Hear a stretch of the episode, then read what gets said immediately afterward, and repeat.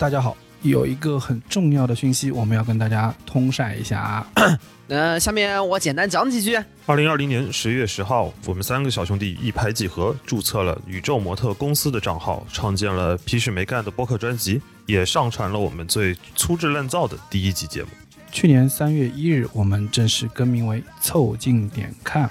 那今年的十月十日呢，我们一周年了。我们当天呢，将在上海的新天地时尚三楼举办我们的播客周年活动，希望到时候呢，也能邀请你到现场呢，跟我们共同面基。我们第一次呢，想像一个正经播客一样，和大家面对面共创一集播客节目。除此之外，我们也会首次发布我们播客系列的周边产品。所有成功报名、成功现场参与活动的 Amigo 们，也会获赠一套股东分红周边礼盒。希望大家多多支持。具体报名形式和活动的详细信息，你可以在本期的 show notes 里统一查看。两天后，我们还将上线一期周年活动的专题节目，记得按时收听哦。那也期待各位精神股东届时能够莅临现场指导。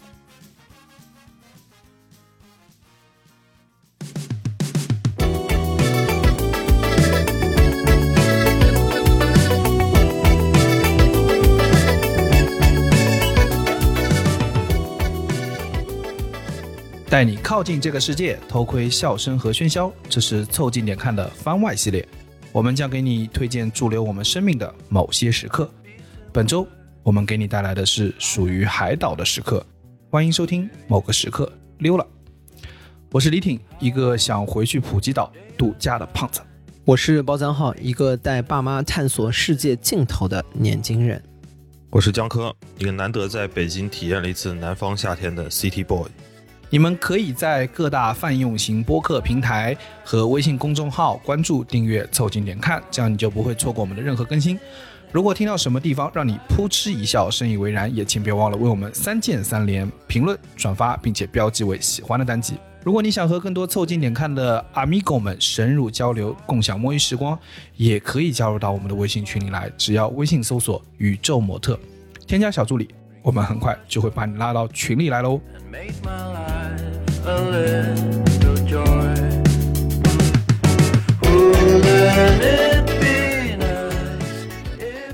哎，今天这又是毫无观点、属于远方的逃跑时刻啊啊！其实也不是完全没有观点了，还是有一些情绪的，就夏天离去的离愁。哎，对的，北京今天还热的要死，是吗？嗯，给我今天晒得跟龙虾似的。等着等着，反正夏天已经基本上过去了嘛，接近为基本没了，立秋都已经过去了，对吧？后面就是秋老虎的时候了。是吧？后面就热的不名正言顺，你知道吗？对的啊，对对对，后面再热反而更有情绪了。你们夏天都干嘛了？啊，扛过了一个绩效周期啊。评价标准在工作之后已经就是以这个为衡量的刻度了。对的啊，完成了一个 Q，短期之内应该是说不出什么好话了。呃，我也进入到这个节奏，我也在这个夏天进了场，马上要迎来你的评价周期了啊。包家浩呢？我这个夏天，我这夏天干了什么？你们也不知道吗？我这夏天基本上每个深夜不都跟你们两个一起度过吗？哦哦，那也没有，那也没有，对对对，恶心！你这么说，我就有点恶心了。对，就是在这之前和在这之后联系不上你的时间，不知道你在干什么。那是为了啊见，为了等待见面而感到激动。因为怎么说呢，就是每次叫你来之前呢。虽然你火急火燎的会号召大家，可是真的拉起来的时候，你总是在说在洗澡啊，洗澡很奇怪，澡要洗好，澡要洗好，一个基本话术啊啊。但总而言之，这个夏天已经不声不响的就要过去了，好像我们没有等来什么高光时刻，秋天就来了。我们今天呢，就想试图抓住这个夏天就要过去的尾巴啊，所以我们今天带大家看看身在远方的那些。海岛，让大家回忆起夏天的最后的味道。就是你想去过夏天，第一反应肯定是去找个岛躺着，是一种我得见着海岸线。对你得看到海，然后你得做夏日的延长，过一种反季节的夏天。得有沙子。对的，就简称为大棚夏天。嗯，对。你这夏天保不保热啊？这现在哪有夏天啊？都是大棚的夏天，都是大棚的夏天。你给我挑一个，你先不热，我还嫌不热呢。对，不热，你给我挑一个。普吉岛怎么样？哎，所以说说到了这个夏天的岛屿啊，我第一个想到的就是那是哪年啊？可能是一一五一五一六年，从这个搭茶，15我们又听出来，又是这两个人抱在一起去的这个岛，就有什么事情这两个人是没有一起做过的 啊？洗澡。洗澡是不是也一起洗？啊我想想在哪啊？在泰国肯定洗过、在泰国洗，泰国泰国洗过，在泰国。擦身子总不该是一起擦的吧？那那可以请人擦，不用互相擦。就是我们应该是一五年的夏天，然后一起去去了普吉岛，对对啊。然后我记得特别深刻，就是那时候刚去普吉岛的时候，一落地，然后普吉岛那个夏天那个味道就啪冲上来了。呃我们当时是因为人很多，所以我们包了一个小的那个那种 mini bar，然后呃哎不是 mini bus，是那个一个 Maxi，一个 Maxi 吧。呃 maxi taxi 送我们去的那个酒店，翻译成中文是不是就是五菱宏光啊？呃，就大型五菱宏光，对大五菱有金杯，金杯大金杯，搞了个大金杯啊，他就我们就去往我们的这个酒店。我跟大家提一件事情啊，就是如果啊你们去这种东南亚的海岛，呃小岛啊，嗯或者去玩啊，人多有一个好处。就人少呢，你只能搞一个什么那种就是房间啊。房间对 service 对对 apartment 对对对。吧？或者搞个酒店。但是呢，如果人多啊，你就可以搞个 villa。哎，对，因为我们那个时候是一个辩论队去的，当时也是一个赛会之后，然后整个辩论队大家一起啊，就是你们上一次提到的那个书接上回，不是，是输了的，这次输了。输输了那这次，次叫卫冕之旅，但是卫冕成不成功呢？是没有成功，啊对吧？就所以去的心情也不一样。但是但是哎作为惯例嘛，你之前比赛的时候经常会找个好彩头，你把你上次做的事情重复做一遍。我们这次也哎紧接着比赛之后定了一个去海岛上的度假计划。但是不管怎么样，嗯就是后面去玩还是很开心的。是的什么，叫做丧事喜办呢？对 就是这个意思。对，你 说的还真的很像。为什么下车要直接订一辆大金杯呢？因为这次去跟上次不一样，这次没有带着奖杯去，你知道？上次金杯我们是自带的。现在必须定量 shopping。是的。然后呢，我们就是一路去到了那个山上。我们当时订的那个 villa，它有个很重要的特色，嗯它不是在海边的，它也不是在那种泰国什么农田边啊什么，它是在山上。这个是正对着帕通的那个海岸线的那个山。嗯所以说你进到那个酒店之后，你知道那个酒店是在半山腰，悬在这个山外面的。嗯，因此呢，你可以从你的酒店完全没有任何阻隔的看到整一个帕通的海岸。一望无际的海岸线，对的，反而你可能比在海岸边上的你可能视野都没有那么宽阔。再一个呢是那个 villa 有一个也是一个无边泳池，特别特别好。然后反正你这个无边泳池也没人跟你抢，对吧？相当于这个海岸线属于你。那 villa 都是对你包的。整个 villa 对的内容就很丰富，它包括还有一个小健身房，一个小游戏室。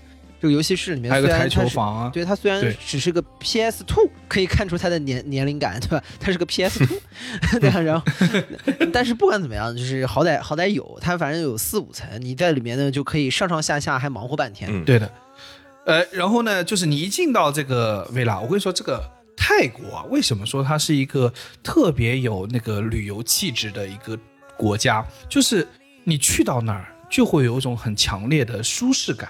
嗯为什么呢嗯你一下车，这管家就给你，哎，上来给你拜拜啊对吧？双手合十啊萨瓦迪卡，啊萨瓦迪卡啊对吧？恭迎弥勒佛大神，哎，嗯，不是，因为他见面的手势是合十礼，就是双手合十。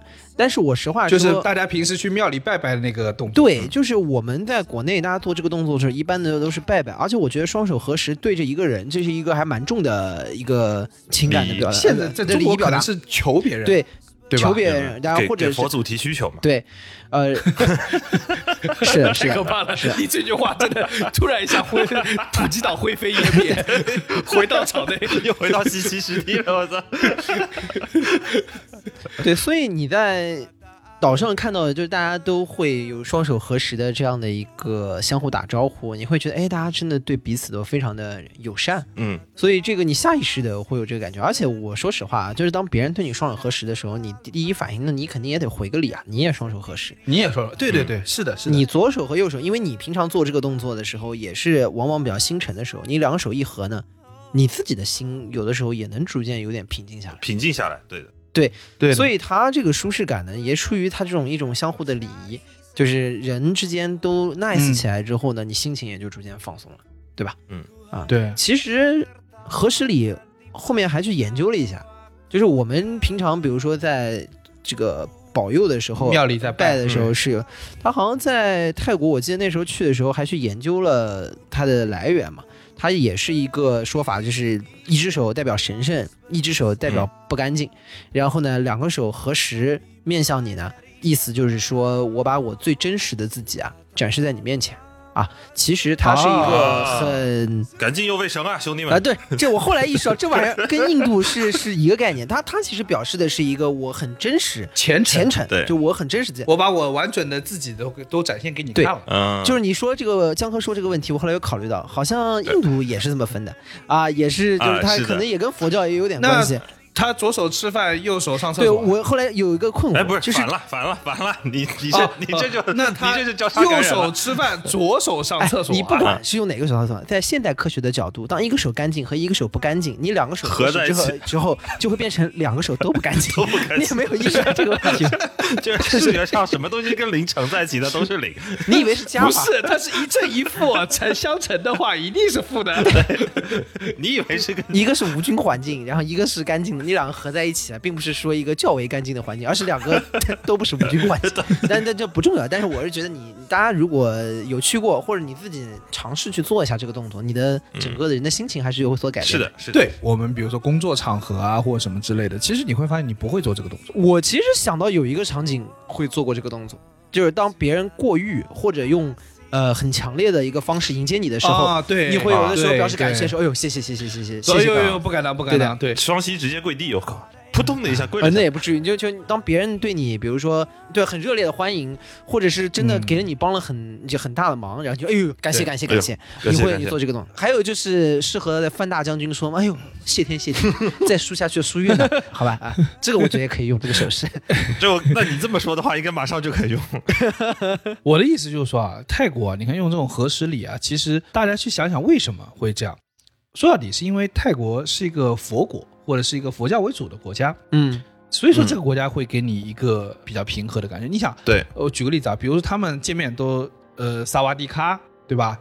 这个萨瓦迪卡，当然嗯这个好像是女生萨瓦迪卡，男生萨瓦迪卡姆，对吧？就是有个 m，但是重点是萨瓦迪这个词其实是个梵语，嗯，就从就是从印度传过来的，这个意思是如意，对吧？嗯。所以换言之就是说，你看如意这个字啊，这个字眼就是一个佛教古代佛教的印度字底，对对吧？佛教词汇它不是属于一个我们普可能说是东南亚原生词汇。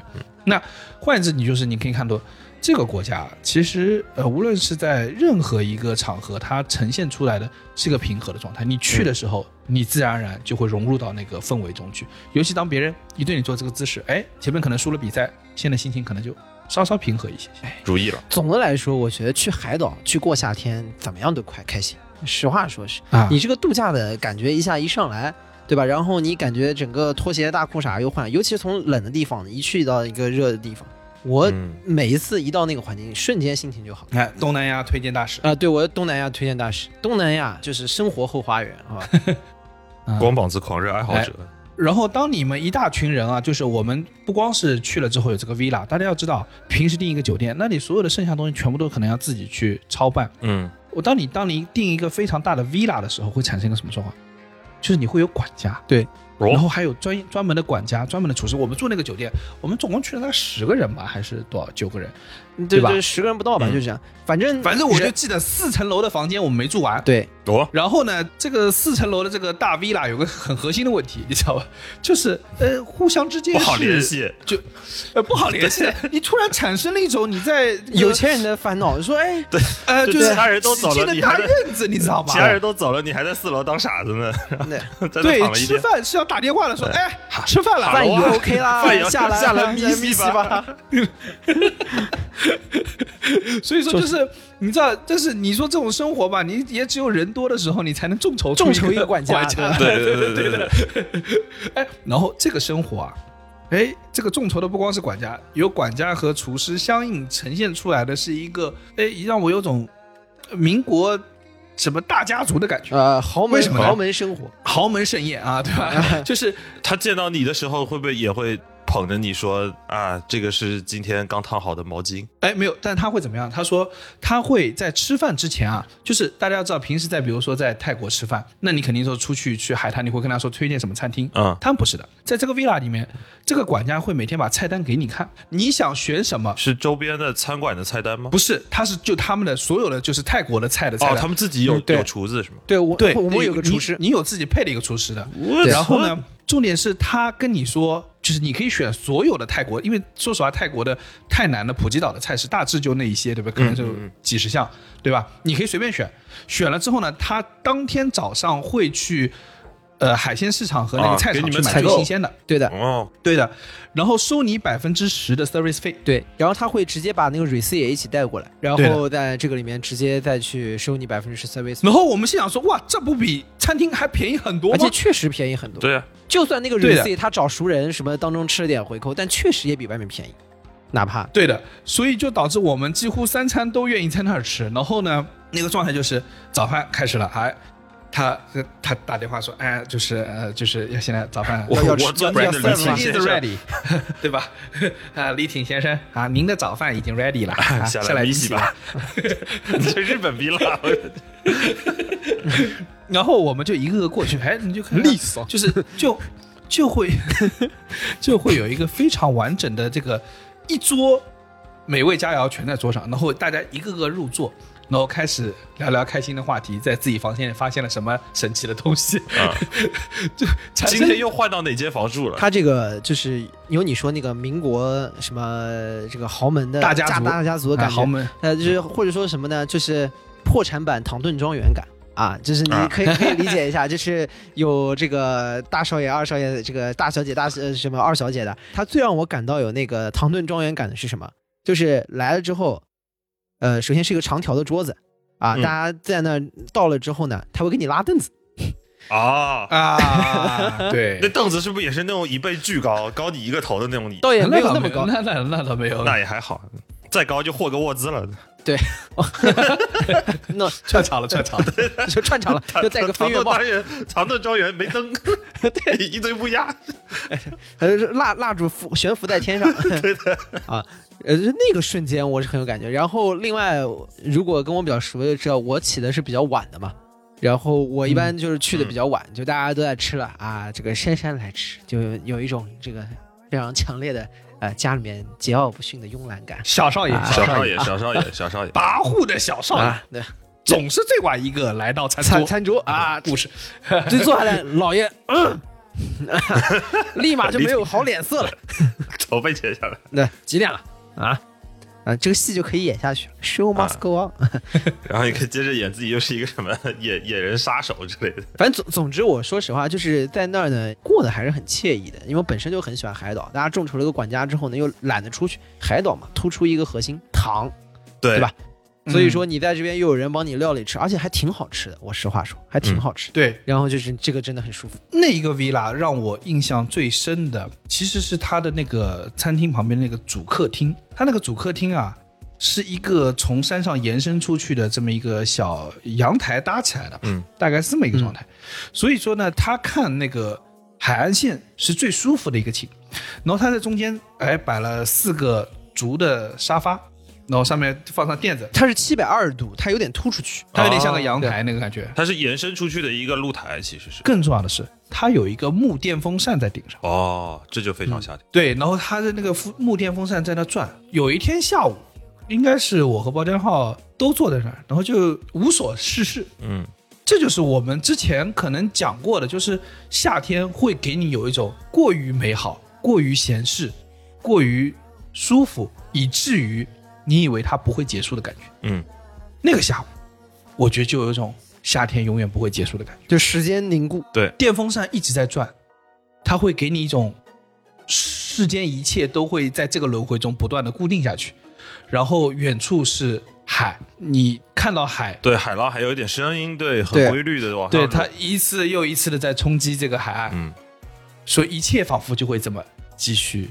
继续下去。对，而且你在那儿无所事事，你的好朋友们基本上都在这个房间的里面，或者是有在周围，大家每个人在干着自己的事情，有人在嗯游泳，有人在房间睡觉，有人在看书，然后好像大家都很舒适的做着自己的事儿。就这个下午，你不用在乎任何一样催着你的事情，没有 assignment 的 deadline，对啊，也没有绩效，也没有需求要完成，不用写三六零，不用担心三点七五啊，不用担心三三点二五、啊。三点七五，呃不用担心。对，现在就你同事要担心了，那我就要三点二五。所以说那那个夏天的感受是我可能这是我定性的夏天的样子，嗯，很舒服，很对吧舒服。？你甚至在你一提到夏天，你脑中可以想到的那个声音，就是那个旋转的木的电风扇。对，哎，我们好像对于夏天，尤其是高中的夏天，好像有一个很核心的声音，也是教室里风扇的声音，对就有这种感觉。而而且啊，还有一点点，还有一点点，它的木电风扇和我们教室里那个电风扇还有一点点区别，它那个声音啊，还有一点咯啦咯啦。然后呢，啊再一个呢，是我也不知道它是挂在哪里，但是呢，仿佛在我的记忆中是有风铃的声音的。你这就有点艺术加工了，我感觉你这可能还是日本的不一样，不不不不，就东南亚还有有，晴天娃娃那种吗？就你你可以想象那个冥想的音乐那种，你知道吗？电风扇加风铃，嗯，那种就是我的印象中是这样的一个状态持续下去。嗯，所以你让我回忆说夏天是什么样的，那个就是我定义的夏天，就是我夏天的 definition 就是那个下午在那个客厅度过的时光。但是再换过头来说啊，就是那次去普吉岛，我觉得不光是这个这个夏天给我的一个冲击，嗯，另外一种也是一种非常激烈的冲击，对我也有同样的印象深刻的作用，就是我们去看了一场泰拳的表演赛。哦，哎，包江汉，你记得吧？这个也属于夏夜的内容，为什么呢？因为你穿的这么少，对，夏天容易上头。不是夏天容易昼伏夜出，你知道吗？我们白天都睡觉，然后晚上出去逛，白天都在 villa 里面，晚上出去逛，晚上出去逛什么？就是就要有丰富的夜生活。丰富的夜生活之一，在泰国晚上，我们到那儿才发现，哇，原来这儿有这么多泰拳表演可以看。对，而且就是你知道是这样的，你在马路上会有那个车打的霓虹灯，然后喇叭，然后说那些你也听不懂的话，就类似 Thai boxing Thai boxing performance tonight，怎么就一直在那喊的那种，然后就一会有跟小时候夏天那种那种洒水车的声音是一样。但我们放的是我音乐，觉得很像，对，他们也有有非常粗糙的那种什么这个参加选手那种海报，所以我看起来是很像那个什么台湾的那种选举的样子，你知道吗？啊，就是满大街的跑，就是你看有些台湾电影拉拉票那个那个拜票那个感觉，请支持五号，对对拜票的感觉。谁谁谁，对，动算。噔噔噔，那个感觉很有意思。然后我们就是受了其中一个的感召，想说，哎呀，那今晚就去看一个泰拳吧。呃，说实话，那个泰拳不是很热闹的，没有多少人的，就是我们反正就去了，完全没有人管，四边就是擂台的四面都是座椅，然后那个座椅都是空的，你想坐哪就坐哪，是塑料椅。啊，然后包家浩买了一瓶大象啤酒，呛呛啊，然后就坐那儿就开始等待表演的开始。这个泰拳很有意思啊，就是它是好几场，因为是表演赛，好几场，它从小孩儿到女人，到外国人，嗯再到最后的比赛，就是各种各样的，它是会一场一场去进行的。嗯，有时候让你有点惊讶，就是啊，这么小孩子就要打。我也是稍稍研究一下才知道，就是泰国打泰拳的人呐、几乎都是从呃十岁以前啊就已经定性了这个人能打泰拳和不能打泰拳。属于童子功，嗯，对，就是他从小就是小孩练泰拳是很苦很苦的。我举个例子啊，因为大家要知道泰拳是个很凶狠的运动，嗯，有种怎么说呢，叫做下手很狠，对，和太极拳那种那种就是下手很柔，可能劲道很强，但是是完全两个极端。他就是下手很狠，你让泰拳跟太极拳打打，差一个字儿。嗯，你打打，你打打理。论上泰拳和巴西柔术以及散打是在这个搏斗界是比较厉害的，就是能够真正的在实战中有比较强的那个攻击力的这种啊，对啊武，术之一吧。有人不信邪啊。山东瓦家功夫有个叫马保国的，大家还记得他吗？大家还记得他们？好久不见，了不起了都记得大力士。啊，哎，他这个啊不行，这是画劲儿，你都不懂，画劲儿，你不你也两个月不提你就忘了，画劲儿。过去了啊？哎呀，好好久没提他了，对吧？大家别忘了。啊。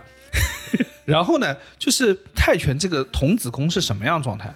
就是比如说一个扫堂腿这件事情，就是从地下踢你那个脚那个、嗯这么一下。小孩如果要练这个，一天要踢一万下，踢木桩，所以他那个身体的硬度和那个肌肉的那种，就是你会发现泰拳的那个拳师啊，基本上都是非常非常精精瘦，对对对对对。对，但那个金硕，感觉他那个肌肉已经不是简单的肌肉，可能是一个盔甲长在身上 那种感觉。那是一万下，他们很适合去打对张州铁锅啊。我操，章丘铁锅不是说要锤两万下吗？两两个师傅搞定一个锅。你是你是铁砂掌，铁砂掌。你就想嘛，他们这个肌肉都是在一天一万下，一天一万下这么练出来，然后他就是要从五五六岁就开始这么练，嗯，所以很残酷的，对吧？所以才会有这个小孩的，我们看第一场大概就是那种半大小子，大概也不至于太小，不至于是小 baby，大概十三岁吧，对，十三岁左右，十几岁，对，十三岁左右，就是明显还没有长开的那个状态。然后我们看的大概印象最深的呢，我印象最深是最后一场，最后一场是一个俄罗斯大汉对战泰国本地的，嗯，你就看到那个俄罗斯大汉，呃我这个说一句啊，因为我中间去尿了个尿，那俄罗斯大汉在我旁边尿尿，啊啊，啥？吓得我尿不出来。然后冲出来一个助手看着你，说赶紧上去比赛，然 后给你拖到舞台上去了。你是害怕你在那儿别人把你搞混了，然后说看你也挺大只的，说你把你把你拖上去把你拖上去打是吧？然后俄罗斯大汉坐在包浆号旁边吃包浆号，啊，please please，你厉害，你先尿。然后俄罗斯大汉坐在旁边看你在上面说 说白银圣剑，斯卡布列，主要是我上厕所的时候，我不知道他是选手，我以为他是游客的，嗯因为他太长得太高壮了，就长得不像是一个泰拳的选手，你懂我意思吗？啊，对对对，对，你就想在你印象中泰拳都是金刚八瘦的那种，就是、嗯就东南亚人对吧？黑黑的啊那个状态。我觉我觉得是这样的，就是看第一场一开始小朋友的那一场，我的感觉就是我肯定打不过他。就你看他第一反应，第一反应就是，你你即使他这还需要用是十二三，看的吗？你这还需要用看的？就是我我肯定是打不过他，即就使看之前你。还你还有能战胜对方的那种非分之想的是，，然后呢，等到看到最后一场，那前面都是电场赛嘛，到最后一场在上这个重量级，因为他大家看过拳赛都知道，重量级是逐渐增加的，就是越、越到后面的到俄罗斯大汉出场的时候，我只能说，我感觉他杀掉我应该用不了三秒，是的，宛如一只鸡一样，我觉得被他杀掉应该不需要三秒 啊、什么三句话，男人帮我花了三十八万，他是三秒钟，我让你，我让你包浆号没有让你花掉三条命了呢。你刚刚说的一个就是重点，就是一般拳赛肯定是按重量级来分的。他是按重量级，的确重量级是往上一点，但是重量级是有一个 range，就是是有一个 range 的。对，对，然后你就就你就全场这个后面到越到后面重量级，一开始是你小朋友，你肯定打不过他，后来到女子组的个反应是说，这姑娘大概应该能打我三个，啊，然 后然后再再往下看就是说，这哥们儿我我跟他我应该活不了，你包浆号这就非常像我看举重比赛那种心境，就是他又举起了几个我，对我说看这个时候这哥们儿我应该在他那活不了，然后再到下面是，嗯，他杀我应该不会超过三秒，应该 然后然后他们俩在台上的时候，我我有一个重点，俄罗斯的这个拳手啊，嗯他就是气定神闲的上来，很正常。嗯哎，我觉得有一个让我印象特别深刻的是这个泰国这个的，你开始啊会产生一种这个人不是很厉害，但逼撞的很大。第一呢，他一个金刚八瘦的人要挑战这么大一个人，就觉得嗯，就感觉是演戏演出来的。第二呢，这个人上来呢跳了战前舞，啊，呃，就是把手那个哎，就噔搞得自己是个老，噔呃不是搞得自己是个老鹰一样，没有没有音乐，没有音乐是吧？就是搞得自己跟老鹰一样，我以为开始跳新宝岛。然后过一下跪在地上，然后过一会儿啊朝天拜拜，朝地拜拜那种的。呃，基本泰拳选手出来都会有一个那个类似于起伏的但我记得好像这哥们儿跳的比较长，对，哎，就是有种哎呀打没打，哎逼装的很，花就是头花头有种就嗯哎，对，就是你那个打球啊，就开始上来，哎呦，活动关节啊什么之类的。对，有点像我们踢球的感觉嘛。啊，装备搞的比较多，啊 号码印的比较酷。哎 不是你跟他不一样，你是因为开踢以后你就没有机会装了，所以赶紧不是趁着热身的时候。不是，就就有点像是你从你的包里掏出了，哎呀，这个装备啊，那个装备，哎呦，C 罗的衣服啊，梅西的裤子，对吧？这个意思，你知道，就觉得这个人逼装大了，你知道。而且我后来才知道，就说这个泰拳这个赛前舞啊，一方面呢，呃，是通过这种姿势来实现热身的过程，它这个仪式感的慢缓慢动作，其实它是在用力的拉开自己的肌肉和韧带，啊然后促进自己这种血液循环，所以是有一提高那个个热身的属性在。它有这个作用的，不是纯粹的假的那个，就是跳跳舞这个。然后它通过调节呼吸，让自己的就整个人的节奏变得更加深沉安静，以使内脏能够为激烈运动做好准备。然后第二个呢，就是他也是通过一个这种仪式来向对面示威，哦，对吧？就很像那个新西兰那个哈卡那个状态，啊。对吧？就是对。哈卡战舞对。对对对的，就是哎吓你一下，大概这个哎我哎慢慢来，对面都懵了。弄死你。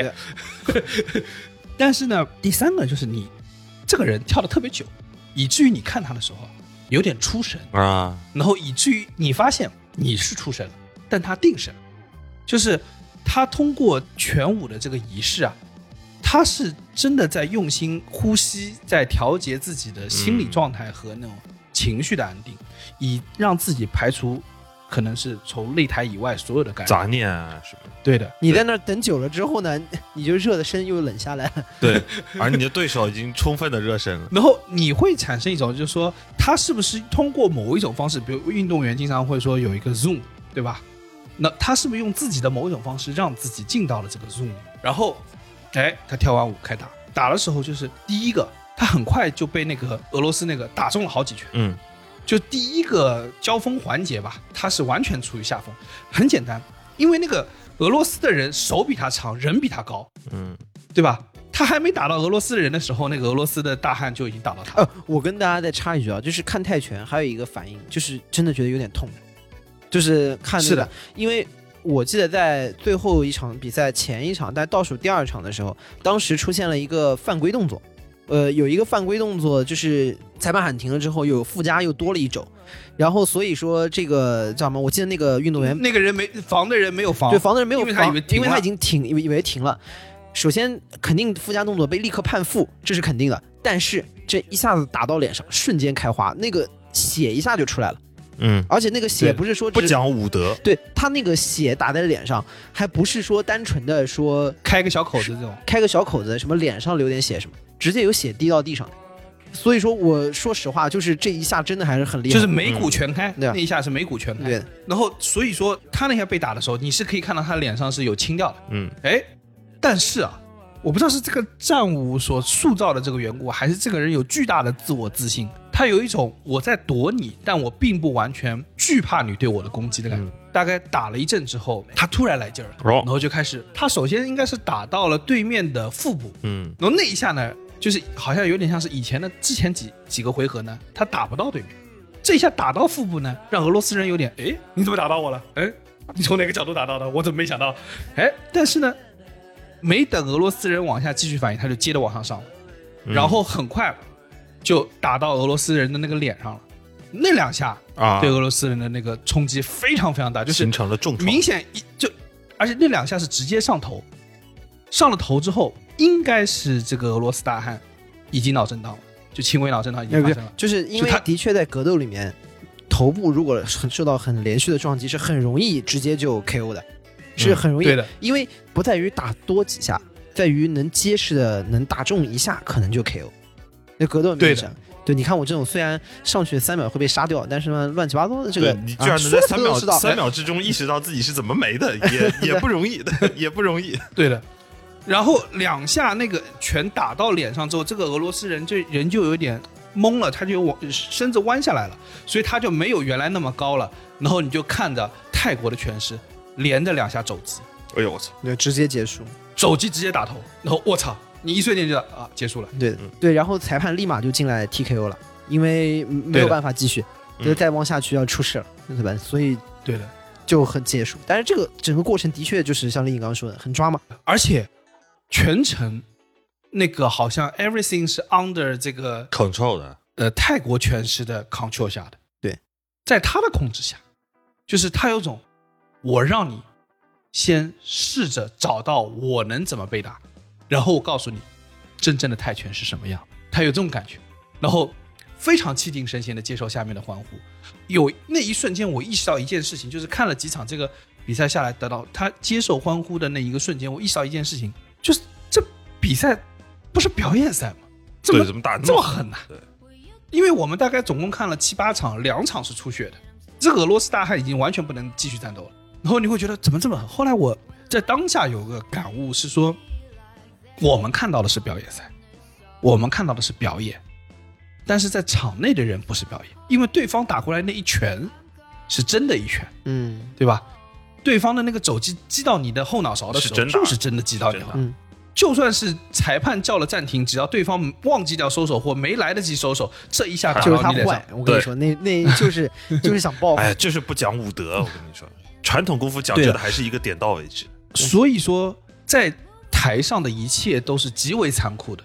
这就好像我们的呃，可能说我们的生活一样，就是我们看别人，总觉得这件事情很简单，或者是看觉别人觉得，哎呀，他们在搞这些有的没的。但是，一旦自己进到那个场内的时候，你就会意识到每一件事情都不是那么容易，残酷就会发生。嗯，你人在场外、场域之外，你就不会感受到残酷，你只会越残酷越精彩。但是你人在场内，残酷就会和你紧紧相关。然后那是我那场泰拳感受到的最强烈的感受。确实，啊，大家听播客听得挺开心，但是我们不睡觉，困的还是很真实，对吧？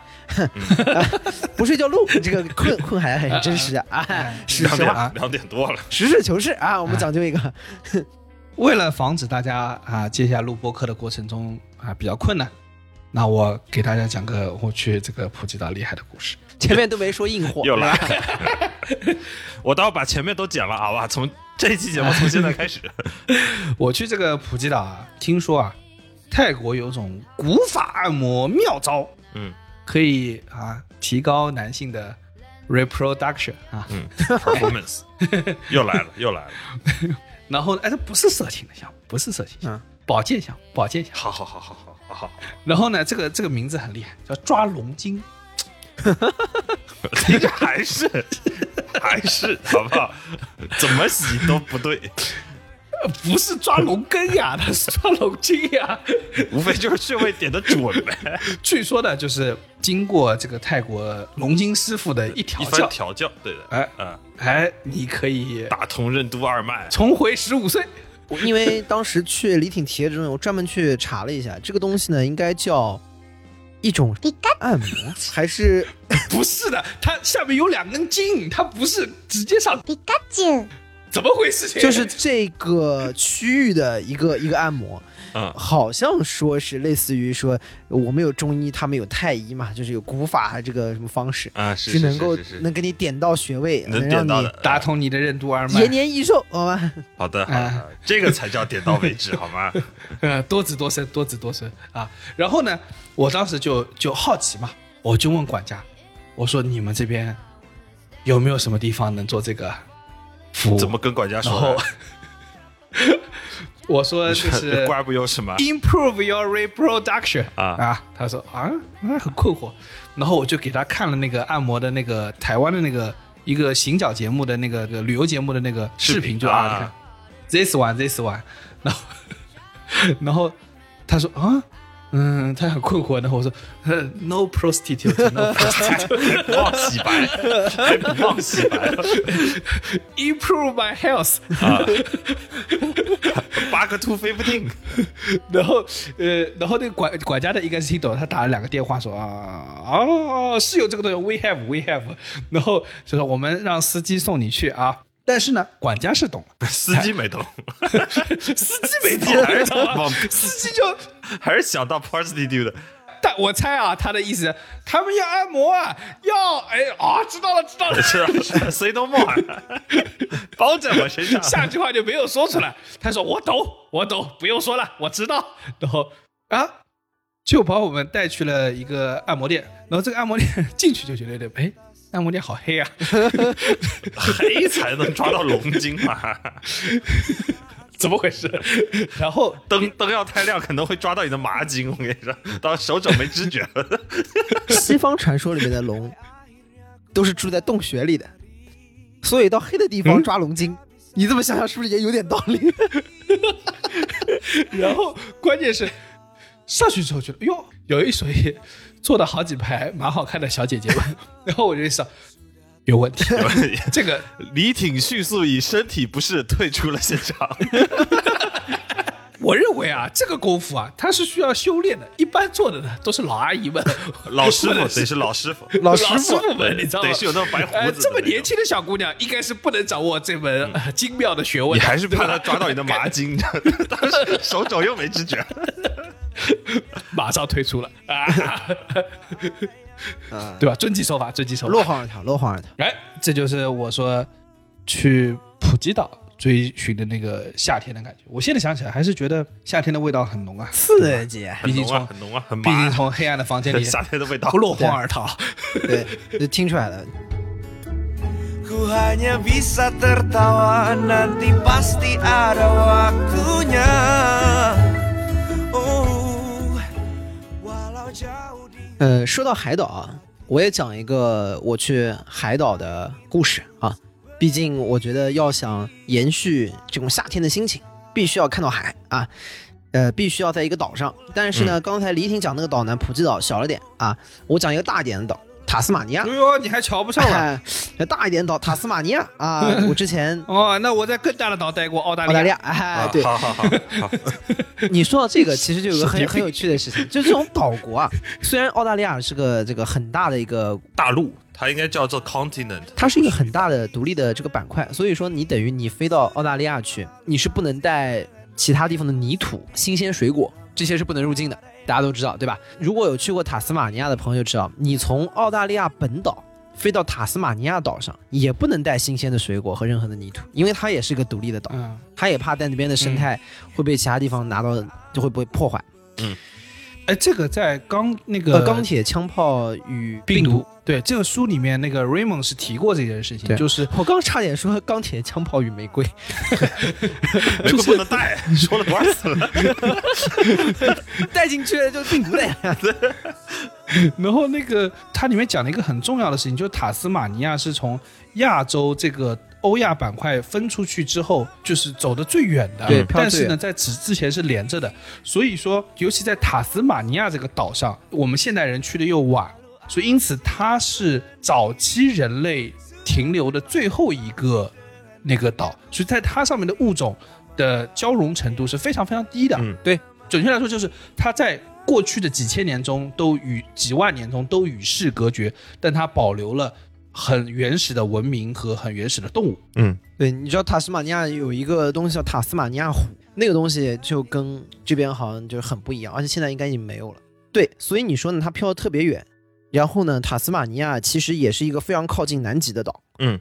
啊，所以说它在那一块又是个独立的岛屿，就造成了一种它有很强烈的世界尽头的感觉。对我在一六年的时候，我是带爸妈，我带我爸和我妈，然后因为我终于没有我了，哎，对，总不能带着李挺见爸妈吧？这事儿对，性但你见爸妈，那就有点有点奇怪了，越来越糟糕。这话说的，你爸妈我也不是没见过，啊，确实，确实，对吧？啊就是去那个岛上带爸妈去玩，因为那一年他们也是知道我要毕业了嘛，所以说就是要来澳洲玩一圈。嗯。呃，我就说带他们去环个岛，因为塔斯马尼亚是一个非常适合自驾和环岛的这样一位。呃，就首先我这个去的对象啊就不太一样，我是跟爸妈出去，呃，我就非常体会到了一个，就跟爸妈出去之前啊，你必须要先有的一个约法三章啊。我知道有很多人都说，就是带爸妈出去就非常的心累啊，或者是这个有什么经历。我那趟出去之前，我觉得我后面能跟爸妈有一个非常愉快的旅程，完全源于我之前跟他们事先说了几点，说第一，行程我来安排，酒店我来定，价格你们不要问，然后最后支持点钱就行。前面说的挺有骨气的，我操！对后面突然显得自己没有，就是跟投资人说，啊我怎么花钱，你不用管 啊。我们公司的经营模式你别管，但你钱是要给的。啊，然后就是说，既然已经我来研究，我来定了，你们没有研究就没有发言权，对吧？然后你们反正之后去就可以了。嗯。事到如今还是这样，我工作了之后是因为自己有收入，我现在比如说每年跟爸妈如果有机会要出去的。话，上一次我跟他们出去还是这样，就是行程我来定，啊，一路酒店什么的。所有的。内内容我给你们定好，你们只要去就行了，钱现在我出，所以说现在这个情况更好了，彻底没得说了？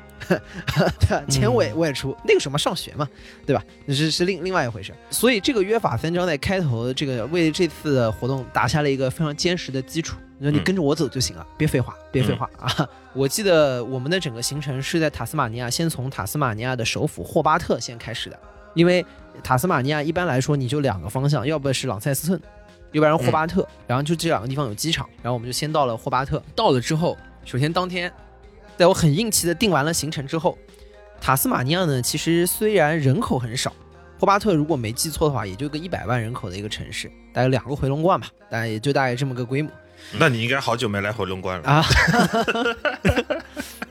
对，然后他就他，但他有个塔斯马尼亚大学，嗯在澳洲读过书的人知道呢，在那一块呢，如果你在那儿后面又留下来工作啊什么的，是有个偏远地区移民加分的，对对对对，所以说其实还是有一部分的华人在那儿。华人在那儿。然后我第一天我们到霍巴特晚上出去吃饭，可能也是介于那个时候我上完节目没有过那么久，就有两个小姑娘在路边突然问我说：“你是包浩吗？”嗯哎，或者说跑到天涯海角竟然都有被人认出来，这个还是心里边啊很有成就感的，尤其是在爸妈面前，哎尤其是在爸妈面前，哎呀，牛逼牛了！逼了，就说哎怎么样，可以吧？啊，可以吧？这国际知名的爱情的骗哎子，然 然后，但是表 表现表情上还要有一种什么风轻云淡啊，对啊，见多了，啊多了见多了风轻云淡，啊对对对，啊你！爸妈互相看了一眼，也是出于好奇，但是因为之前约好了，不好问。爸妈 爸妈是什么？他们安排的吗？还是怎么着？人也安排的吗，人是不是也不能问？哎，然后后面我们从霍巴一路出去啊，就是整个是一个环岛之旅。呃，塔斯马尼亚的海岸线呢，就是沿着岛的边上在开，其实风景还是整个非常漂亮的。因为整个在那一块，就像李挺说的，因为它的环境和其他大陆都非常的隔离，所以说它整个的风貌啊，然后也跟其他地方有所不同。但是这些呢，都是我爸妈在看，我呢为什么没有看呢？因为我在开车对，你是不是全程就不知道后座那个垫子是什么感觉？啊。对，因为虽然我爸妈都有驾照，按理说翻译一下、公证一下，在澳洲也是能开的，但是左右舵不一样，他们在澳洲不敢开，嗯，所以导致的整个的他们跟你约法三章了，就是你的对的事儿，啊，就知道吧我的事儿，对。哎，我来 就是做大爷的，就是正儿八经做爸爸。啊是，投资人已经给了钱了，对对，包家豪硬气的搞了半天，签了一个不平等条约，小丑竟是我自己，对尤其是你知道这种 road trip，你每天开开挺久的，很累的，对吧？这这三四个小时、四五个小时，这很很正常。然后我我一路在看，比如说开过了一个漂亮的海湾，然后旁边我爸我妈很兴奋的说哇，然后开始拍照拍照拍照，然后我全程就是大概用余光瞟一眼，然后接着看路。因为你知道往往比较好看的地方，说明你靠海比较近，你还是认认真真开车比较好，啊要不然这个车呢不，然开到海里去开到。海里去了。说，哎，那我们也去吧，啪冲出去了。不合适，爸爸见过排水渠过弯吧？直接给你排进水里，好吧？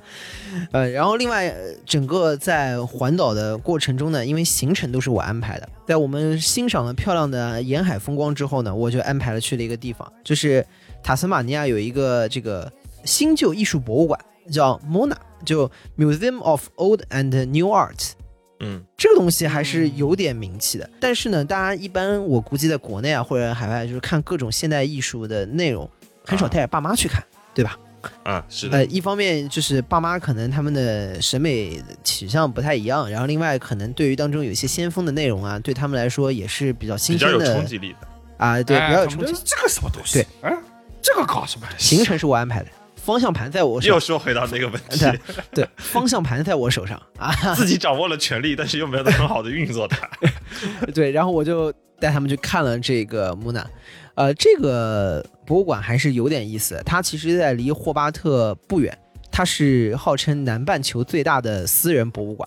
啊，哎，它是个私人的博物馆呀。就是私人资助的一个博物馆。哦，私人博物馆起了个这么大的名字。对，它最早其实是一个当地的富商的这样的一个馆，当然后来呢，就也不是完全个人的性质，应该也是有机构在运营，嗯但是它的来的资助还是私人的这个资助。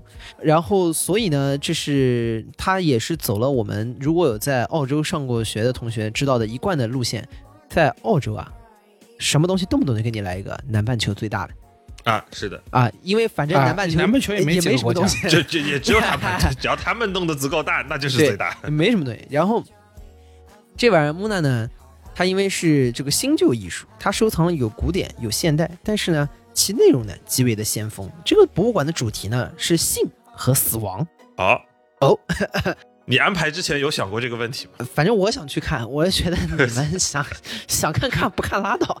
对 对，就是这那总归去看一看嘛，就带他们进去。你爸心想，我也想，我只不好意思说。啊，我你小时候我还给你发过红包，莫如子，小包，小包说：“我主要想知道我是怎么来的。我儿子还是我儿子啊我？哎，小声，啊 然后就去了，就前面都这个看啊，一路各种，我也还给他们稍微讲解讲解，我说大概是什么意思，因为这里面都是英文的嘛，给他们说一说。嗯直到当时我们走到有一个展馆啊，有一个装置艺术叫勾当，嗯，然后走进去之后呢，有一整排。啊，这个这个艺术品啊，应该是个电梯啊，go up 还是 go down？啊，不不，它是你走到一个回廊那边，然后有一整排，那个回廊一整排，大概你整个人脸这么高的位置，大概有嗯。几十个形态各异的女性生殖器的石膏模型哦，放在那个位置，放了整整一排，嗯然后就怼着你的脸，然后，哎呦，我进去一看，我这个东西有点厉害啊，所以对吧？哎这个怎么翻译呢你下面？这个该怎么翻译呢？我研究了一下，研究一下昆汀塔伦蒂诺是怎么描述的。他当中大概讲的一句是说什么的 “revoke man don't go down”，然后再配上这个东西，大致感觉出来是是抗议男性啊不往下，嗯 对吧？对，就，是好，行，到点到为止，传统功夫。点到为止，呃，传统功夫点到为止。然后看这玩意儿，首先第一吧，这个形状，爸妈作为成年人，我觉得他们应该也看懂这是什么东西。第二，我看了一下这个解释，我一时间不知道应该怎么跟他们翻译。呃，然后走到这边之后，我看出这个二老都是一副，哎呦，嗯，有点厉害，他们肯定表示，哎呦，哎呦，还还能这样的，然后就看向了我。他只用了一句南京话就描述了现场的情况，一笔了招。屌的一逼，屌的很多啊，不这止一个。四个字，这四个字就已经把你刚才那个介绍给翻译的差不多了。屌的一逼，那他肯定不是一，有很多几十 many 屌的 many。呃，我想他们看向了我，我想说我得给得给他们翻译一下。我说，嗯，这是个女权作品，嗯这句肯定没讲错。我说就是抗议啊！我说男性趾高气昂，嗯，就要把这个 private part 呀怼在你脸上给你看，以表示一种平权的角度。嗯，然后他说：“哦，有道理的，有道理的，呃，说有道理。的。我觉得我翻的很好，非常的 在避免尴尬的情况下，给他们传达了这个作品的精神。你们想那个画面啊，也挺诡异的，一家三口啊，一个 family trip，Family trip，站在一排，这这呃，些我站一起看然后互相对吧，很深刻的向对方做解释和探讨。啊。啊，然后我是觉得还有就是，不管是什么博物馆，不管你爸妈感兴趣不感兴趣，爸妈的这个去逛的逻辑还是来都来了，那都看看。嗯，对，票花了，啊，啊，不是，这这这个区域干嘛的？哎，去看一看，看一看，看一看。哎，这个区域干嘛？啊，看一看。啊然后呢，一般爸爸呢都会把手背在后面，啊，对。有一种领导视察的那个状态。啊就哟，小包，你搞的这个东西啊，啊，excited 啊，一个 excited，啊，可惜啊，没有车到收费站去接。这不是你去接的吗？呃，是的，是的，带他们去，我觉得这是个很有趣的经历。我很少在就在 family trip 带大家去看这个 当代艺术，呃一般人不大会有一般家庭，这都不是一般家庭能够干得出来的。这不是一般家庭干得出来的事儿。我在这趟旅途当中呢，后面一路沿着风景，沿着整个塔斯马尼亚岛一路向北啊去开。嗯然后当中呢，其实有一个印象非常深刻的地方，就是我们在当中呃有一天晚上住在了一个小镇，叫比彻诺。嗯，啊，在这个当时呢，其实是属于我们在往朗塞斯顿开的时候呢，这个镇我连听都没听过？，对，它就是很 random 的一个镇，属于你往那个方向去开，但是呢，你毕竟路程还是比较远的嘛，你不可能一天就开到。那你在当中你要选一个地方下来歇脚，啊，落脚，落脚在当天在那儿停一晚，所以说等于开到半路当中，我们就到了比奇诺这个地方。这个小镇是非常典型的比较偏澳洲农村的小镇的这种状况，就是什么呢？突出一个人少。嗯，可能就是一一条街，可能就是一个郊区的 town，对，就一一条街，它就是一个镇。呃，整个我们晚上开到那边准备住住下来的时候，因为已经是太阳快要落山了，已经是傍晚嗯时分，我们开到那个它整个小镇的中心，一共其实发现只有四家店。说起来是一个小镇的中心，一共就四家店，分分别是一个超市、一个邮局、一个披萨店和一家中餐店。嚯，哎，中西文明的哦决战地，对，可以的。这个地方它竟然还有一个中餐店，说明我们华人现在的力量啊在全球范围内真的是啊基本上是没有死角。对遍布各地，对吧？这个相比之下，就比李挺当年什么在乌鲁鲁去的时候只有一个麦当劳比起来，比起来啊它这个那是还是要这个丰富一些。但是你就一红个旗要插满全球啊啊！迟早有一天，共产主义会胜利的。对 但你就一个小镇来说，它的这个配置其实是比较少的。然后晚上在那个小镇中心停车场里面，唯一的几辆车，就是当时还有去一些超市采购一些东西的人啊，在准备买完东西回家。那我们就在这个时候到了这个小镇，一个是赶在超市关门之前，我们先去买了点东西，买了点什么需要补给品啊、水啊什么的。然后之后呢，就说那要不就去吃那家中餐店吧，因为毕竟爸妈嘛，他们更习惯中餐的口味。然后我们就走进了一家空无一人的中餐店，哟，没有，除了我以外，我没有任何一个其他的这个顾客。你爸妈以为你提前包了场，啊，哦可不是嘛，安排好了，安排好了，对都安排好了，都安排好了。心想说这小子又他妈乱花钱。哎呀，从霍巴特开走的时候，那个店里头钉钉已经在响了，对。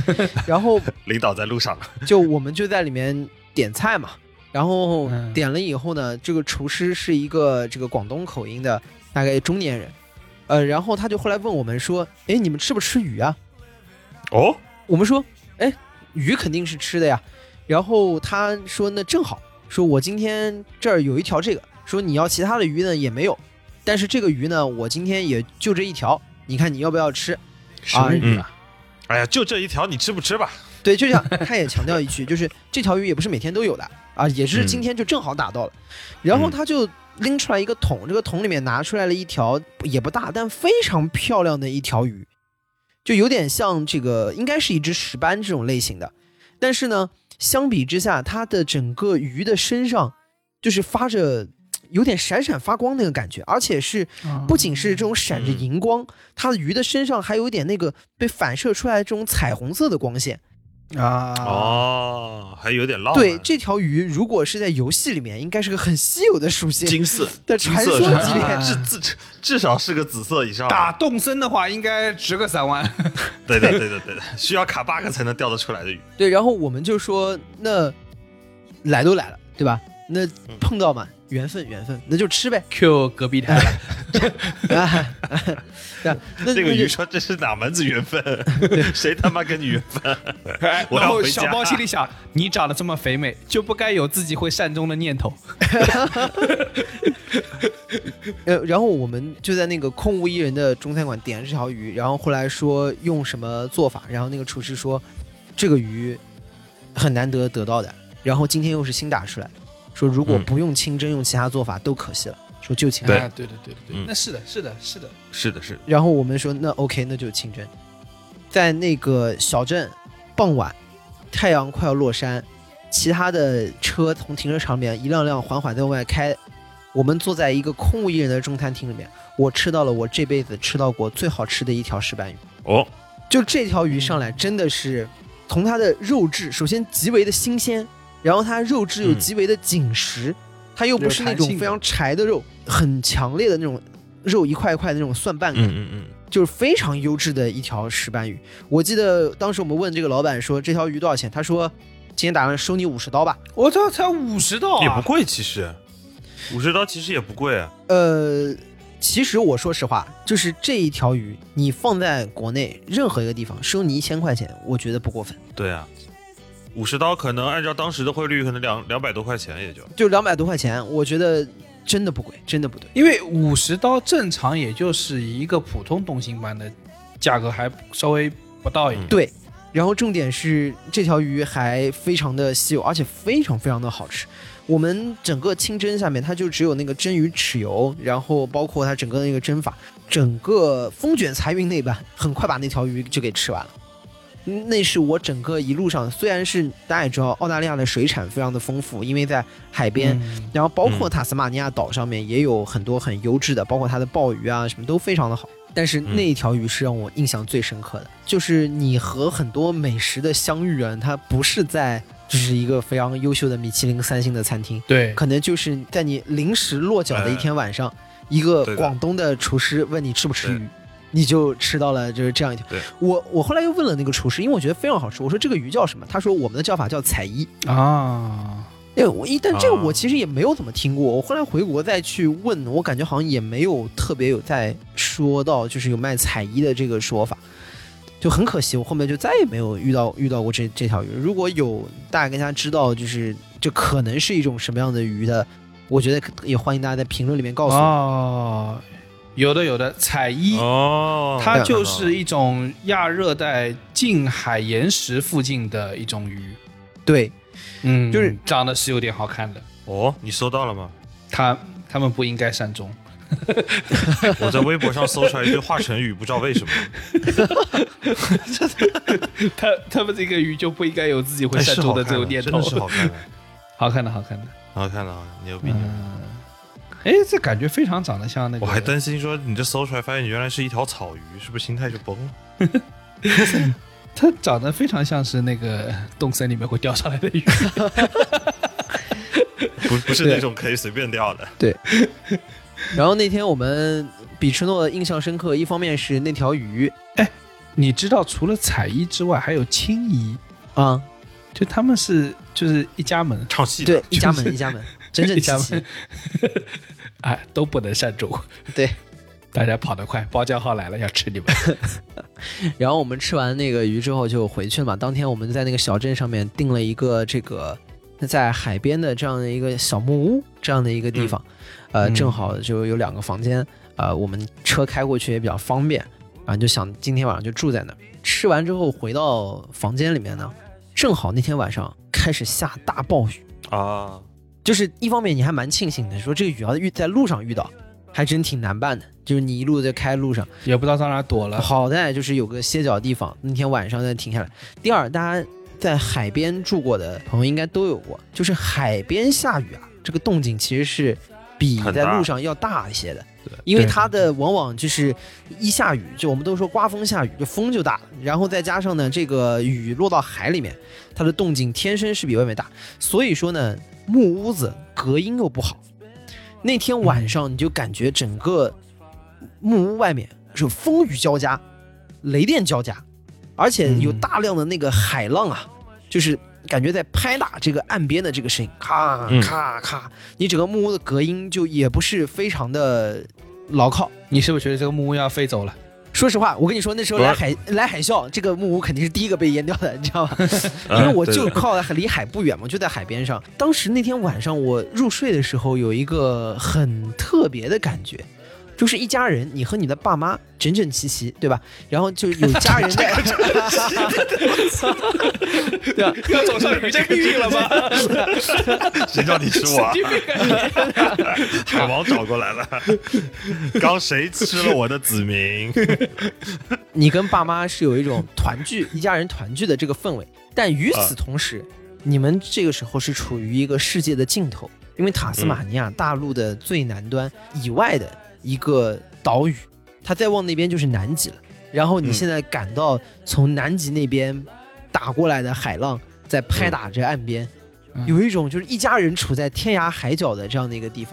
所以那天晚上，因为木屋的隔音又不好，你就感觉你隔壁是爸妈，你感到很安心。但是你的头呢又枕着那个浪涛，对吧？就是那个嗯歌里面唱的这个，对，这年轻的水兵头枕的波涛啊，就是这个感觉。啊啊啊！唱起来，涛唱起来声依旧。呃 头枕着波涛啊，这就就大概啊是样的这什么歌这什么歌啊？你唱唱。你刚刚那个歌有种就是那个你是个老革命的感觉。啊，这个年轻的水兵头枕着波涛，然后我那那天晚上的感受就是很奇妙，就是一边是很安心，然后一边呢你感觉又一起探索到了这个世界的尽头。在那边一晚上住下来之后，第二天早上又要上路了，嗯，哎，就正巧到早上雨停了，天光开始微微亮。你醒过来之后呢，你就看到外面雨停了之后，还有点那个树枝上啊水滴滴答答、滴滴答答这个滴下来的这种声音，然后另外伴随着就是有鸟叫啊，这个就感觉是一个雨过天晴的这个早上。啊，就是暴风中就过去这这样的早上呢，其实就还挺舒服的。然后你推开门出房间，哎，发现妈妈已经在外面客厅把这个早饭做好了。啊，整个的这个感觉就其实非常的温馨啊，嗯就感觉经历了这个暴风的一夜投资人还要自己下场。啊，一切都没有变啊啊，然后妈妈又做好了早饭啊，吃完了之后，一家人又可以上路，主要是这个公司的这些主创啊，又不起床。哈哈，那确实，觉 觉得我起来确实有点晚的。呃，然后第二天，就是你过了这样的一个很有趣，就是内心平静，但是外面又波涛汹涌的这样的一天之后呢，推开门，你会发现，因为住的这个木屋啊，它连着有好几间，哎，你发现好巧不巧，你左边的这一间木屋也走出来人，右边这边的木屋也走出来了一家人，然后一大家人手上拎了一条彩衣，说今天是鱼啊，只要二十块钱。结果包家浩只吃了一片面包。对，然后各自都走出来的人没有拿彩衣，但他们有个共同的特点，他们共同的特点就是一看都是黄皮肤、黑眼睛、黑头发的中国人。都是自己人，你以为你走到天涯海角，你走到这个南极附近都是同胞，都是同胞，哎。镰刀和锤子又在地平线上缓缓升起，红旗插满全球，然后大家一看也都发动车子，都是来 road trip 的。我以为大家互相一看，说你昨天晚上那条鱼多少钱？我二十块钱啊，20我你五十块钱吃的，哎呀，亏了亏了亏了呀！你们这些歪马就是要来被骗的。对，然后后面我们就继续往北去朗汉斯顿，啊这个海岛的经历啊，就跟刚刚我们说普吉岛那种海岛不太一样，因为这个岛大，嗯你在当中是要环着它去走的。但是呢，好处是你在开在路上，即使你在开车，随时随地能看到海，哎，对，能看到海浪这个在拍打着这个岸边，你就感觉有度假的心情，有这个夏日的这个情绪又回来了。即使其实冬天的塔斯马尼亚其实是一个还挺冷的地方，大家一定要选择一个相对合适一点的时间，嗯要选择它气候比较好的时候，啊，这个时候应该也是一个很好的度假场所。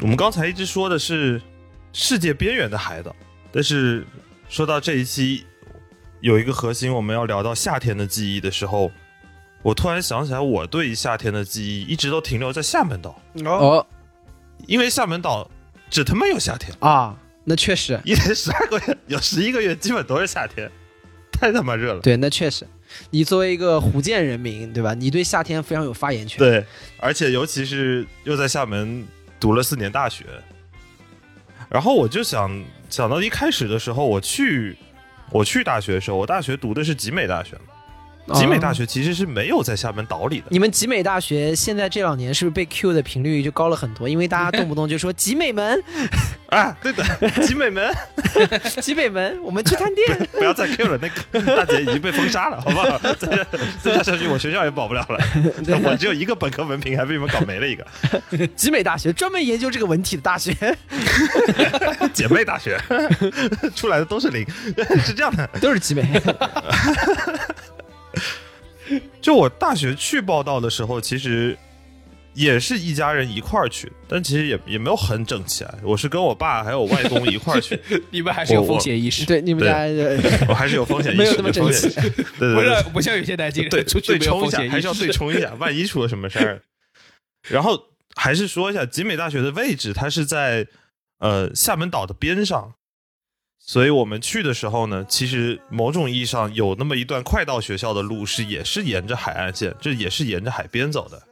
然后当时因为跟我们一块儿去的，我外公跟我一块儿去的，他就会在路上说起他当年在厦门工作的那段往事。嗯，当时我们就沿着海岸线到了集美的时候，我们看见厦门岛的天际线缓缓的升起来了，啊，然后我外公就会指着他说：“哎，那个厦门机场，他盖的。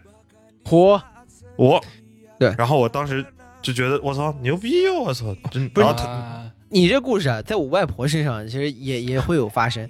啊她早年会在国内啊，因为她工作原因会在国内到处出差。但我外婆呢，又是一个就是觉得只要人走在家门以外就有风险的一个人啊，所以她觉得啊全世界最安全的地方呢就是南京啊。啊然后她就特别反对我们去各种地方。那包括她斯马尼亚，对啊，那塔斯马尼亚那简直是风险大到了 极致，你知道吗？还把全你们这是要家人都造反卷过去了，一家人都去了。然后对你你说这个故事就特别像我外婆会说的话，她、嗯她呢就属于认为你没事不要出去瞎跑。当你反驳她是你老太太没有见识的时候，她又跟你说，打个比方就是说，广东我八十年代的时候去过的，那边的人性里面很复杂的。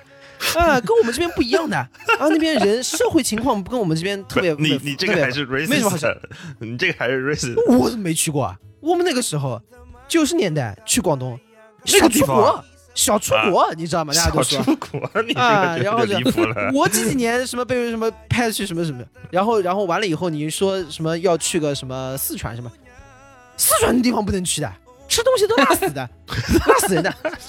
我九几年什么时候我去的？我八十年代过去参与我八几年去去 参去什么时候啊？我好好好行不去不去不去不去，就这一次就这一次，好吧？中华人民共和国基础建设的奠基人，好吧？就后来我我问了我外公，就在路上我问他的时候，他也也没有到厦门高级机场是他盖的，这个有有点离谱啊。首先就是就一个正常的人类都不可能只手盖出来一个机场，愚公移山，对的，他他确实是参与了当时的那个厦门高级机场建设的那个项目的，但是呢，就由此引发，就会说到有点像我外公就会像小包外婆的那个状态，就开始大聊厦门的基础建设了啊，集美区的基础建设。当年八十年代我来参与工程的时候，这个地方是什么什么样的啊？这个路当时这这里都还没盖呢，但我后来对对吧，持续的参与和建设，你以为外公为什么要送你去大学，就是为了这段？对，就是为了这段，他可以他说啊，我可算熬到了，他终于要入地厦门评价了，我可以吹牛逼了。那没有的，去海南岛的时候他也评价过，但 因为我当时去的太小了。嗯对，因为我当时年纪太小，在海南岛我完全不记得了。海南岛的那一波没有吹起来，你等了这么多年，终于等到了一个机会，在你面前说对集美门这条路，我修也就是的真是我跟你说，我一度怀疑，也就是我外公年纪大了，不然我要带他去塔斯马尼亚，他也会说类似的话。霍巴特机场的，anyway，就是当时吧，一路上他就开始，一旦进入了厦门地界，他已经开始深入评价了集美区的基础建设了，飞速发展，然后就这个路他怎么盖的，当时那个路他怎么盖的，结果我一直以为是我外公对于厦门是个厦门通的时候，他不记得在哪里下桥。啊！我建这个桥的时候就没设计让人下来，你们是怎么下来的？并由此跟司机产生了激烈的讨论，要从哪个出口下。所以，集美大学的海岸线初次的体验啊，我大概体验了四趟，我才找到学校门口在哪。是这样的，然后我们学校呢，因为确实是在海边，而且呢，集美大学有一个背景是学校的校祖是陈嘉庚先生，哦陈嘉庚先生是集美大学的校祖，同时呢又是厦门大学认为他们的校祖。校祖是什么东西啊？校祖就是说，呃，在我们的校史里头，是陈嘉庚先生把集美大学一手创立起来、建造起来的。奠基人，然后厦门大学也是陈嘉庚先生盖的，所以有一个所谓的嘉庚式建筑。你们到厦门的时候，经常会看到，你们去厦门大学啊，或者是路过集美大学的时候，你会发现它的楼的建造是有一个自己独特的设计语言的，它的楼顶的风格、房檐的风格都是有自己的一套设厦大那种风格设计语言。对的，对的，是一套就所谓的嘉庚式建筑。但集美大学跟其他大学不一样，集美大学有点像 UTS，悉尼科技大学。它是好几个早年间的专科院校，后来在两千年前后合并，陆陆续续合并成了叫做集美大学。所以说这个抢校组这件事情呢，它的画风就有点像是葫芦娃抢爷爷，七八个那种集美师专、集美集美大学，然后集美海海事学院互相组起来一个葫芦娃阵营，然后去跟厦门大学说，你们已经够牛逼了，请把爷爷还给我们。或者你把我们收并了也可以，啊，也可以。我说支持，好不好？读四年白嫖一个九八五。因为有这么一个环节，所以说每一个集美大学的新生在入校的时候呢，有一个必备的活动，就是去瞻仰陈嘉庚先生的墓。陈嘉庚先生墓就是在一个嘉庚公园，在学集美区的一个海边。是靠你们近一点是的，是的离离我们很啊。近。那厦大就输了呀这一场。对他们扫不清明还得过来，过一个海岸线。然后那集美区的海岸线呢，跟我们刚才聊的海岸线有一点不一样的是，在海边能看到厦门岛的天际线，哦，所以那一会儿我们当时其实没有那种一望无际的感觉，也不会去关心说海有多狂。当时第一反应就是我要去厦门岛内玩，因为所有的娱乐设设施，所谓的好玩的地方都在厦门岛内。包括我们教学楼，我们教学楼也是盖在海边，我们上课的时候就能看见厦门岛，哦，所以我有点东西。你这个是呃海景教学楼。海景教学楼可以的，真的海景教啊，整整三年没怎么好好读书，但是呢，学校里头反正那会儿零九年那会儿，反正大家手机网络也不是特别好，不知道为什么我们学校的教学楼特别神，进去就没信号，所以整整三年我一直是在海岸线神游，就天天就是看着厦门岛的天际线。你你想，就是我们在那个普吉岛那一个下午，嗯，对吧？对有没有信号都不重要。把 那个下午延长三年，就是我的大学生活 四年，四年，不大四我基本没去教室了。哦哦，三年的，所以为什么大四我会因为缺操被被公告了呢？这大概在那教学神游三年以后，就是你每天都会望的那个海岸线，所以就是炎热的夏天。就为什么小包刚才提到的时候，我特别有感触。炎热的夏天，教学楼风扇的声音，配合着老师说的一些听不懂的话，以及一条海岸线，组成了整个大学三年我对于整个夏天的记忆。直到大四的时候，大四那一年，大家基本上毕业了以后，就会有大量的喝酒啊、聚会啊什么。对，突然有一个有一天下午的时候，我有一个校队的守门员教练，他挺有意思，他是一个鼓浪屿岛民，他从小是在鼓浪屿长大的。长大之后就被人参观，是的，因为饱受被人参观之苦，就是他们住在那种鼓浪屿老宅子啊，就每天早上基本上过了八点之后，就会有一堆游客进来，然后发现这有个老宅子，以为是什么景点，然后对着他家狂拍照。我觉得厦大也有这个状态，就是什么男生宿舍、女生宿舍自己内衣内裤还挂在那儿，一堆人就在那外面拍照，你就也很尴尬。别说，你别说，还有我，就光我们学校也是的呀。那有很多旅行团，而且我们学校因为咖位不够，虽然是一个景点，但不值得下车，所以经常会有旅游团的车从那个我们学校马路开过，然后我们一帮人光着膀子在学校踢完球在那喝水，一群人对着我们拍照，我们就好像那种非洲大草原的狮子一样。大家请看，这边啊是 集美门人类动物园对，陈家庚的后世的学子们、集美们，光着膀子在这边喝水，然后说：“我操，这喝水喝水，拍一下拍一下拍。”然后说回来，就是我那个朋友，因为他就饱受那种骚扰，就确实居住的条件有一点不好，所以他们后来就搬到了集美区，在集美区买了套房子。那年正好大四，又正值我毕业，他说咱们去旁边买杯啤酒，去海边待一会儿。那天我们就一直走到了那个，还是我们走到往扎根公园的方向走，但是那天不知道为什么，我们就找了一个之前一直喝酒吃夜宵的地方，旁边有一个水坝，嗯，我们就一人拎了一瓶啤酒，在那个水坝那边对着大海，然后聊说大学这四年都过了啥，都遇到了啥，以及后面毕业了怎么办。你这个水坝有点厉害啊！你这个水坝嗯是拦大海的啊，对，它是这样的，就是厦门就是集美区，它不是所有的海边都是沙滩，啊，有的海边它其实是一个叫什么防浪，反正它是一个防浪，堤或什么之类的，，它是一个防浪堤而已。海你拦肯定拦不住的，但你可以让浪变得小一点。嗯，啊，对对，所以它其实是，反正对，从你的角度上来说，你就是坐在一个石墩子上面，然后看着海，然后我们就聊说后面毕业了以后去哪儿啊，怎么搞啊，下面怎么办啊，然后大学四年的时候都有什么特别好玩的事。喝着喝着喝着，我突然意识到一个很神奇的事情，就是我发现那个水坝的对面是没有厦门岛的，那是为数不多，反正是我大学四年第一次见到嗯在学校附近毕业的时候看见了一个望不到边的海岸线。嗯，那一刻，跟我朋友突然意识到，我操，我也不知道我后面要要去哪。就像你毕业的人生一样，是的，有一眼望不到头的海岸线，就像当时你要面临的抉择一样。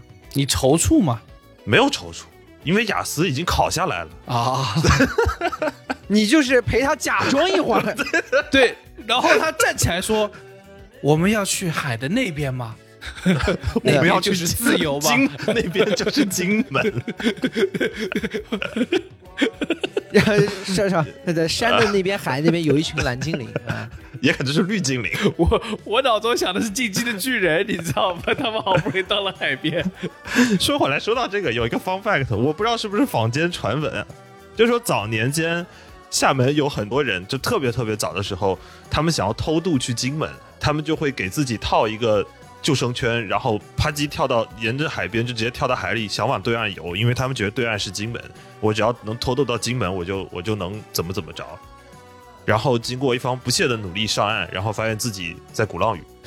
被抓到就说我我我游泳 啊，对我我海泳，我以为他们游过去，在路上遇到对面也有人抱着两个篮球游过来了，结果那里有人当时投共的，你怎么过来了？哎哎，我过来了，我我过来处理点经济问题。我叫林毅夫，请记得我。我来找阿公，哎我来投阿公。南方版一块红布可以写什么？我给你蒙上了一个救生圈，蒙上了双眼，蒙上了天。夏天，夏天悄悄过去，留下留下小秘密。小秘密，小秘密。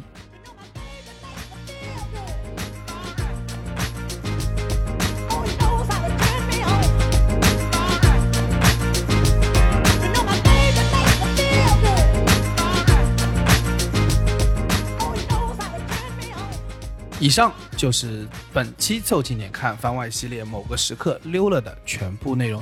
感谢收听，更多需要你凑近点看的内容，你可以在微信搜索“凑近点看”，关注我们的公众号，在微博搜索“宇宙模特公司 UMC”，宇宙模特公司 UMC，你可能在未来看到更多神秘的内容。除了小宇宙，你在汽水儿、QQ 音乐、网易云音乐、Apple Podcast、Spotify、喜马拉雅搜索“凑近点看”，也都可以找到我们。欢迎你给我们留言投稿，当然我们也不一定采用。以上。